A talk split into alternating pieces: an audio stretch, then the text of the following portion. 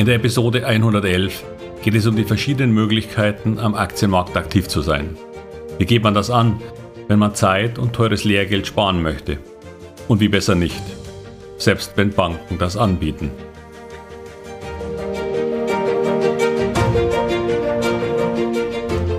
Herzlich willkommen, moin und Servus beim Podcast Aktien verstehen und erfolgreich nutzen. Mein Name ist Wilhelm Scholze. In diesem Podcast erfahren Sie, wie Sie das Instrument Aktie für Ihre Geldanlagen richtig einsetzen und dabei den Großteil der Profis hinter sich lassen können.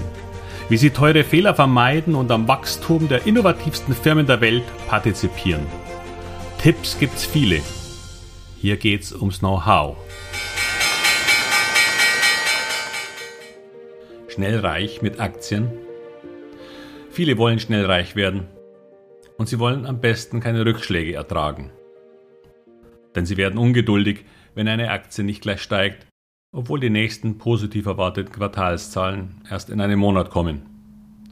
Sie glauben dann, dass sie einen Fehler gemacht haben, weil eine Aktie fällt, obwohl sie doch gerade in einem Report oder einem Magazin positiv herausgestellt wurde.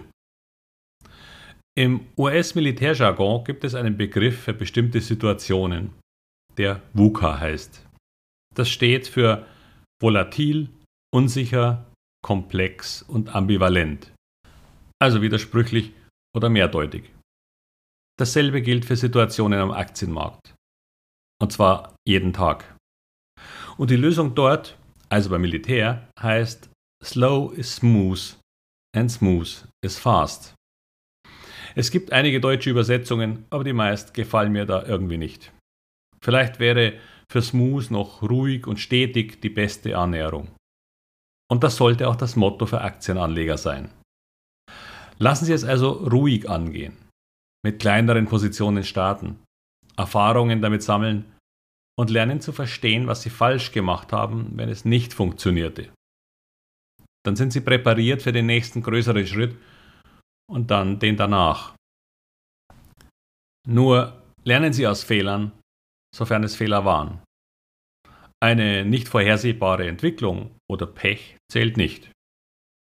Wenn aber etwas nicht läuft, wie Sie es erhofft haben, und Sie stellen nach ein paar Wochen oder Monaten fest, dass Ihre Aktie sich nicht in die gewünschte Richtung bewegt, versuchen Sie herauszufinden, was der Grund war. Hat sich etwas verändert oder lief schlechter, als Sie dachten?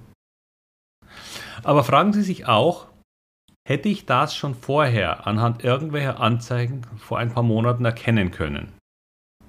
Ist das wirklich so überraschend oder habe ich damals nur darauf gehofft, dass das schon gut gehen wird? Oder dass ein Ereignis, das nicht völlig unwahrscheinlich war, nicht eintritt? Hoffte ich also eigentlich auf Glück?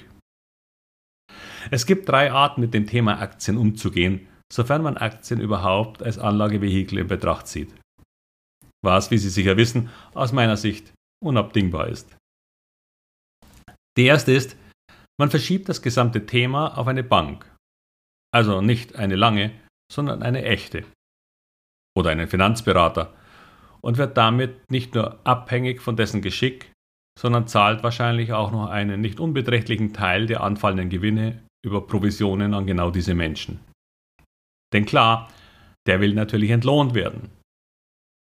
Doch auch dort will und kann man ihnen keine Garantie geben, dass alles gut wird.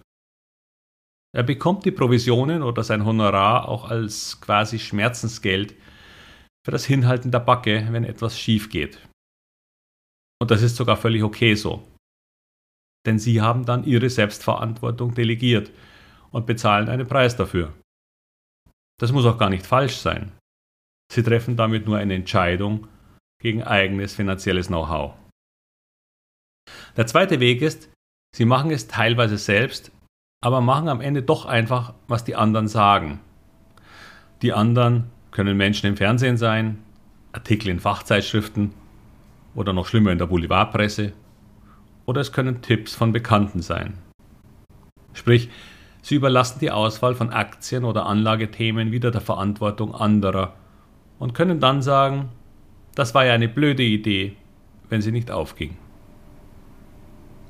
So schiebt man die Verantwortung im Grunde auch wieder weg von sich und kann sich besser fühlen. Nur verliert man dabei trotzdem Geld und wahrscheinlich über kurz oder lang das Interesse an dem Vehikel. Und vor allem, man lernt nichts dabei. Dann gibt es drittens die, die sich in ihren finanziellen Angelegenheiten selbst fortbilden wollen, die lernen wollen, wie es funktioniert und die eigene Erfahrungen machen wollen, die sie auch zu verantworten haben. Und hier gibt es wieder zwei Wege, etwas zu lernen. Entweder man beginnt einfach und lernt aus eigenen Erfahrungen. Man probiert sich aus, macht Fehler und probiert Neues aus. Das ist ein sehr gangbarer Weg, weil man durch die Fehler Dinge lernt. Hoffentlich. Und wenn man kleiner beginnt, dann kostet das auch nicht gleich ein Vermögen. Das einzige Problem dabei ist, dass es relativ viele Fallstricke gibt und Situationen sich immer wieder ändern können. Und wenn man die Prinzipien dahinter nicht versteht, führt das häufig dazu, dass man mal positive und dann wieder negative Erfahrungen macht.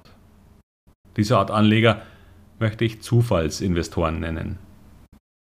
Und vor allem, es kostet nicht nur Lehrgeld, sondern dauert auch sehr lange. Und wenn das Lehrgeld und die Dauer Sie irgendwann frustrieren, dann kann es sein, dass Sie für sich entscheiden, dass diese Anlageform nichts für Sie ist. Was in Anbetracht der Wichtigkeit ausgesprochen schade für Ihre finanzielle Zukunft und Altersvorsorge wäre. Doch es gibt den zweiten Weg, etwas zu lernen.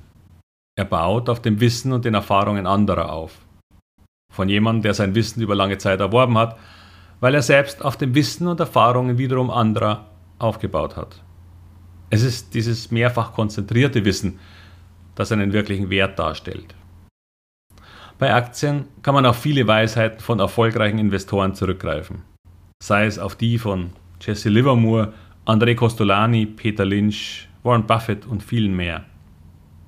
Und wer den eigenen Erfahrungsaufbau verkürzen möchte, kann das mit diesen auch heutzutage tun.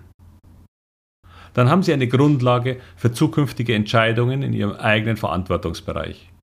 Und vielleicht eine ziemlich gute.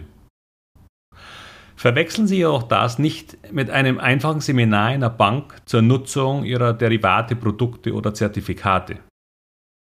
Denn dort lernen Sie zwar, was das ist und wie man es einsetzen könnte, aber leider nicht wann.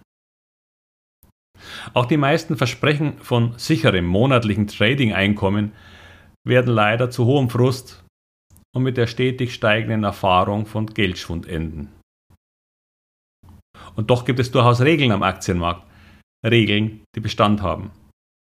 Nur werden die zeitweise von den Börsenteilnehmern ausgesetzt und dann erlebt man solche Exzesse wie damals im neuen Markt oder vor knapp zwei Jahren im Tech-Bereich an der Nasdaq oder bei Kryptowährungen. Doch da halte ich es mit Warren Buffett. Solche Phasen enden meist abrupt und häufig mit einem Blutbad. Das heißt auch nicht, dass man hier nicht mit Teilen seiner Anlagen dabei sein darf. Nur dann müssen Sie sie erkennen und wissen, wie man damit umgehen kann und soll. Aus meiner Sicht sind wir aktuell aber eher in der umgekehrten Situation. Viele sind nach all den Problemen der letzten drei Jahre negativ für die Börse.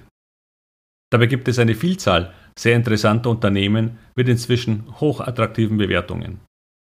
Natürlich gilt das nicht für jede Aktie am Markt und für einige Branchen ist die Zeit auch noch nicht gekommen. Selektion ist Trumpf, heißt es so schön. Und das werden Sie auch jedes Jahr wieder als ganz besonderen Tipp von Bankern und Fondsmanagern hören. Dabei ist das gar nichts Besonderes, sondern die einzige Wahrheit am Aktienmarkt überhaupt. Denn Sie können selbst in den besten Bullenmärkten eine Menge Geld verlieren, wenn Sie auf das falsche Pferd, sprich Aktie, setzen. Doch andersherum kann man auch in schwierigen Zeiten Aktien und Branchen finden, die für ein bestimmtes Zeitfenster eine ausgezeichnete Performance haben werden. Lernen Sie diese Zeitfenster zu erkennen und Sie müssen sich um Ihren langfristigen Erfolg am Aktienmarkt keine Sorgen mehr machen. Die Zeiten werden wieder besser für Aktionäre, auch oder gerade weil es noch so viele Skeptiker gibt. Bereiten Sie sich darauf vor.